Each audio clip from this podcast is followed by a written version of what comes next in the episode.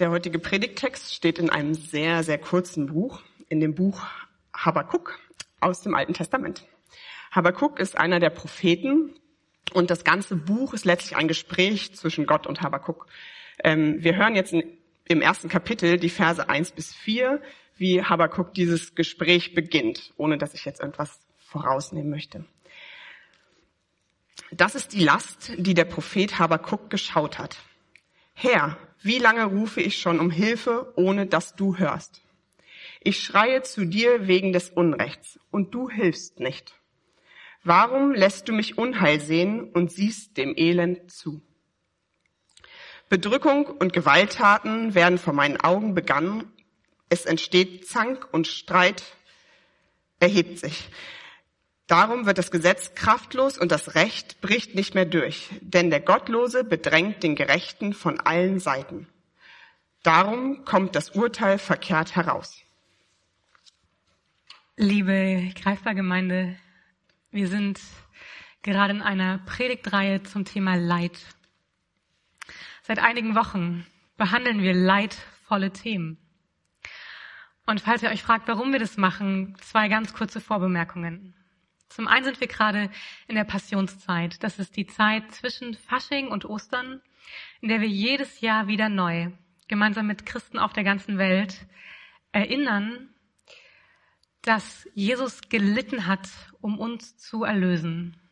Diese Leidenszeit, das Leiden Jesu geht Ostern der österlichen Freude voraus. Und zum Zweiten treffen wir uns hier als Gemeinde jeden Sonntag, um unser ganzes Leben vor Gott zu bringen. Und das Leid gehört zu unserem Leben dazu. Hier ist Platz für Lobpreis, für Dank, für Anbetung, aber eben genauso auch Platz für Leid, für Fürbitte. Und deswegen gehört die Leid, das Leid auch in die Predigt mit dazu. Das ist die erste Vorbemerkung. Die zweite ist die, dass ihr euch vielleicht fragt, jetzt wenn ihr den Predigttext hört oder auch im Verlauf der Predigt, warum? Warum lässt Gott das Leid überhaupt zu? Darum geht's heute nicht. Aber wenn ihr diese Frage habt, dann schaut noch mal in die Predigten von Andy und von Claudia aus den letzten Wochen. Die haben da schon einige Antworten zusammengetragen. Oder trefft euch mit anderen Christen und sprecht über diese Frage. Die bewegt uns, wenn wir Leid begegnen. Warum gibt's das überhaupt? Aber heute geht's um die Frage, wie? Wie können wir diesem Leid begegnen im Alltag? Ich habe neulich mit einer Freundin geredet. Es hat mich sehr bewegt. Die hat gesagt, als vor einem Monat ähm, der Ukraine-Krieg begonnen, begonnen hat, da hat sie jeden Morgen wirklich Nachrichten gelesen, ganz aufmerksam. Das hat sie richtig tief erschüttert und sie hat für alles einzeln gebetet. Und jetzt, gerade mal vier, fünf Wochen später, schauen wir aufs Handy, schaut sie aufs Handy und wischt die Nachrichten weg oder springt zum nächsten Artikel, weil es schon so alltäglich geworden ist. Und weil sie sich ohnmächtig fühlt.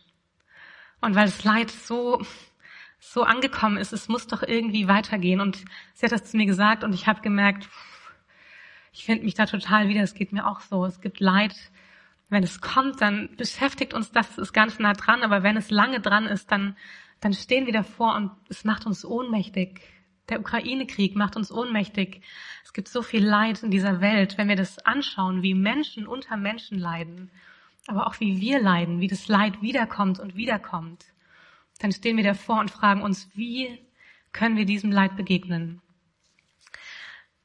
Es gibt einen Vers im Jakobusbrief im Neuen Testament, da steht, Geschwister, wenn es darum geht, im Leiden Geduld zu beweisen, dann nehmt euch die Propheten, die im Namen des Herrn geredet haben, zum Vorbild.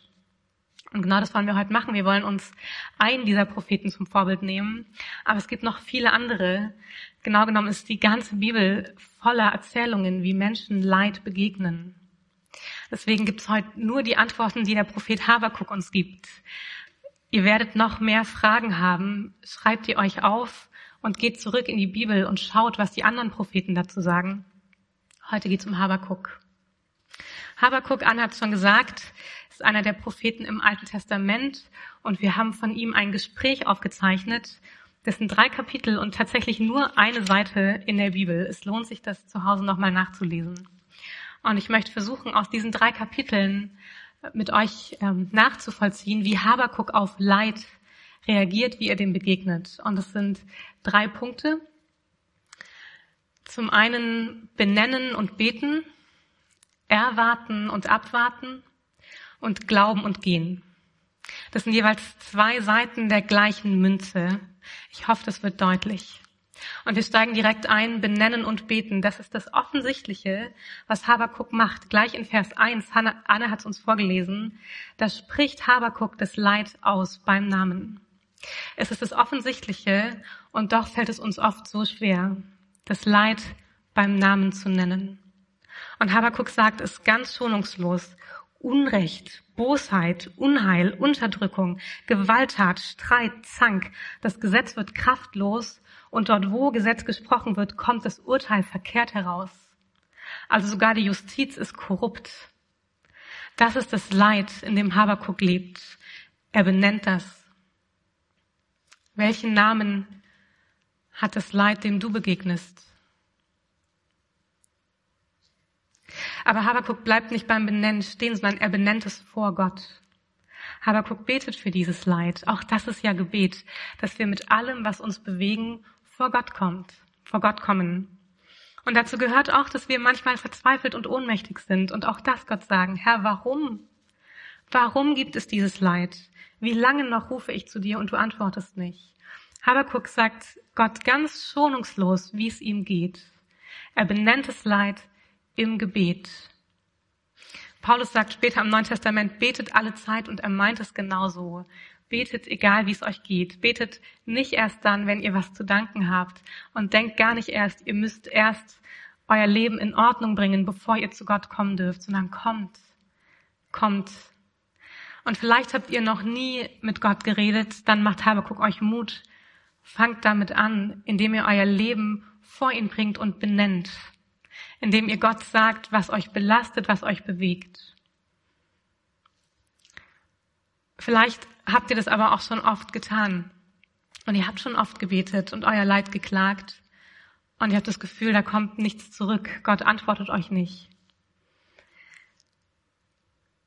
Dann geht's euch ähnlich wie Habakuk auch. Habakuk war Prophet. Er hat sein ganzes Leben lang mit Gott geredet. Und wir haben hier nur diese eine Seite, wo wir wirklich davon hören, wie Gott ihm auch antwortet. Wartet ab. Damit sind wir beim zweiten Punkt. Abwarten und erwarten. Wir hören, wie es weitergeht. Ich mag das nicht alles vorlesen, sondern zusammenfassen, aber wie gesagt, bitte lest es nochmal nach zu Hause. Habakuk bekommt eine Antwort von Gott, die er nicht versteht. Und Habakuk sagt dann in Kapitel 2, auf meine Warte will ich treten und auf den Turm mich stellen und Ausschau halten, um zu sehen, was Gott mir sagen wird. Das heißt also, Habakuk sagt, ich stelle mich jetzt hierher auf meinen Turm und ich will so lange warten, bis ich das verstehe. Ich will so lange weiterbeten, so lange abwarten, bis diese Antwort Gottes in mein Herz fällt, bis ich das verstehe. Was hat Gott zu ihm gesagt? Habakuk hat ihm dieses Leid geklagt und dann wechselt die Stimme. Wir lesen dann plötzlich, wie Gott spricht. Und Gott lässt Habakuk teilhaben an dem, was als nächstes passieren wird. Wir wissen nicht, was Gott erwartet hätte als Antwort, aber wir wissen, dass er das nicht erwartet hat, weil Habakuk ist total überrascht und er sagt, ich verstehe das noch nicht und deswegen bete ich weiter. Was erwartet ihr, wenn ihr Gott euer Leid bringt? Gott lässt Habakuk einen Einblick gewähren in die Zukunft. Und er sagt, vor eurem Land wartet eine große Armee und die wird einfallen und sie wird furchtbare Verwüstung bringen und alles zerstören. Das ist Gottes Antwort auf Habakuks Leid. Es kommt noch mehr Leid. Und Habakuk denkt sich, das kann nicht wahr sein, Gott. Ich nenne dir mein Leid und du sagst, es kommt noch mehr. Und wir kennen das aus der Geschichte, wo das eine Leid aufhört, da ist Nährboden für neues Leid und neues Leid. Und wir haben das Gefühl, der Zirkel des Leids hört nicht auf.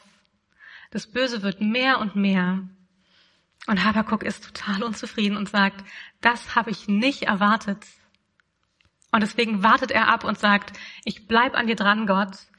Bitte sprich weiter, hilf mir das zu verstehen. Und Habakuk antwortet, Gott antwortet Habakuk ein zweites Mal. Und beim zweiten Mal hinterfragt Gott Habakuk in seinen Erwartungen. Er erinnert ihn nämlich daran, was er eigentlich zu erwarten hat. Er sagt nämlich, Habakuk, es gibt eine Verheißung und du kennst die. Erwarte, dass ich dieser Verheißung treu sein werde. Er sagt, die Offenbarung, diese Verheißung, die wartet noch auf die bestimmte Zeit und doch sie eilt im Ende zu und wird nicht trügen. Und wenn sie sich verzögert, warte ab, denn sie wird gewiss eintreffen. Erwarten und abwarten.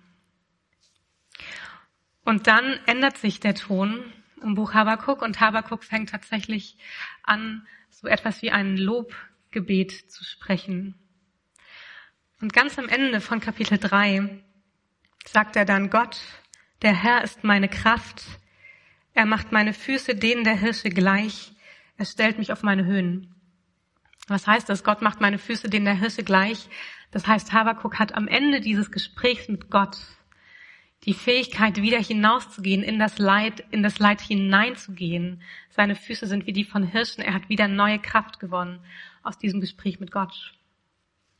Was ist in der Zwischenzeit passiert? Was ist das, was Gott Habakuk erinnert hat, diese Erwartungen? Gott hat nie versprochen, dass wir nicht leiden müssen.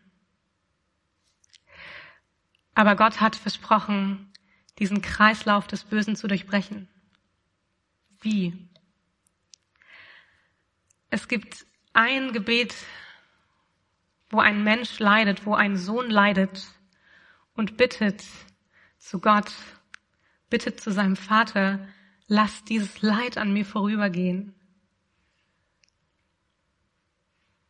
Und dann geht er und stirbt, weil Gottes Leid nicht an ihm vorübergehen lässt weil Gott ihn in das Leid hineingeschickt hat, in unsere Ohnmacht, weil Gott selbst ohnmächtig wurde, damit wir nicht mehr ohnmächtig sein müssen. Der Sohn ist gestorben, um uns zu Kindern zu machen. Das ist die Verheißung. Die Verheißung, die auch Habakuk schon vernommen hatte. Und er hat geglaubt, obwohl er Jesus noch nicht kannte. Habakuk hat 600 Jahre vor Christus gelebt, aber die Verheißung, die war schon da.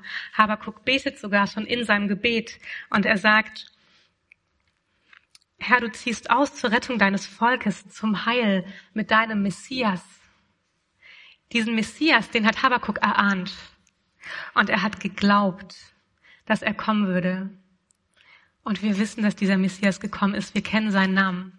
Jesus Christus gehen und glauben. Habakuk glaubt diese Verheißung und geht daraufhin in das Leid hinein. Und auch wir können dieser Verheißung glauben. Sie hat sich erfüllt in Jesus Christus und hineingehen in das Leid. In das Leid, in dem Jesus selbst ist, weil er mitleidet. Das Leid, das nicht ewig weitergehen wird, weil es schon unterbrochen ist, weil Gott es schon durchbrochen hat am Kreuz. Drei Wege, die wir von Habakkuk lernen können, um mit Leid umzugehen. Benennen und beten. Abwarten und erwarten. Auf Gottes Verheißung warten und dieser Verheißung glauben. Und dann gehen. Hinein in das Leid. Hinein in diese Welt. Manchmal ist es ein Weg, den wir durchgehen müssen, immer neu, wenn wir konfrontiert sind mit dem Leid dieser Welt wenn immer neue Nachrichten kommen, wenn wir selbst immer neues Leid erleben. Oft ist es aber auch wie ein Kreislauf, dass wir gleichzeitig beten und benennen und dabei schon glauben und hineingehen in das Leid. Dass wir noch abwarten, aber schon gehen, dass wir, während wir benennen, erwarten. Und es gibt noch ein viertes, ich habe am Anfang aus dem Jakobusbrief vorgelesen, Geschwister, nehmt euch die Propheten zum Vorbild. Und im gleichen Abschnitt, Jakobus 5, sagt er auch, haltet nun geduldig aus, Geschwister, bis der Herr wiederkommt. Jakobus betont das, dass wir Geschwister sind. Habakuk hat allein gelitten. Er ist allein hinausgegangen in sein Leid. Jesus hat allein gelitten. Jesus starb am Ende ganz allein am Kreuz. Aber als er starb, hat er uns, hat er uns alle zu Söhnen und Töchtern Gottes gemacht und damit zu einer Familie, damit zu Geschwistern, damit wir dem Leid nicht mehr allein begegnen, damit wir gemeinsam benennen und beten. Anne, damit du betest für Claudia. Miri, damit du gemeinsam mit Clara abwarten darfst. Dass ich hier vorne stehe und euch erinnern darf daran, dass, was wir erwarten. Und deswegen treffen wir uns als Gemeinschaft. Deswegen wollen wir greifbar sein füreinander.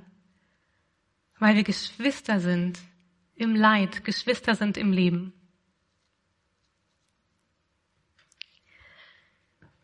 Drei Wege, in dieses Leid zu gehen, das uns auch diese Woche wieder begegnen wird. In eurem Leben persönlich, in dem, was uns begegnet in dieser Welt. Benennt es, betet dafür, wartet ab, erwartet.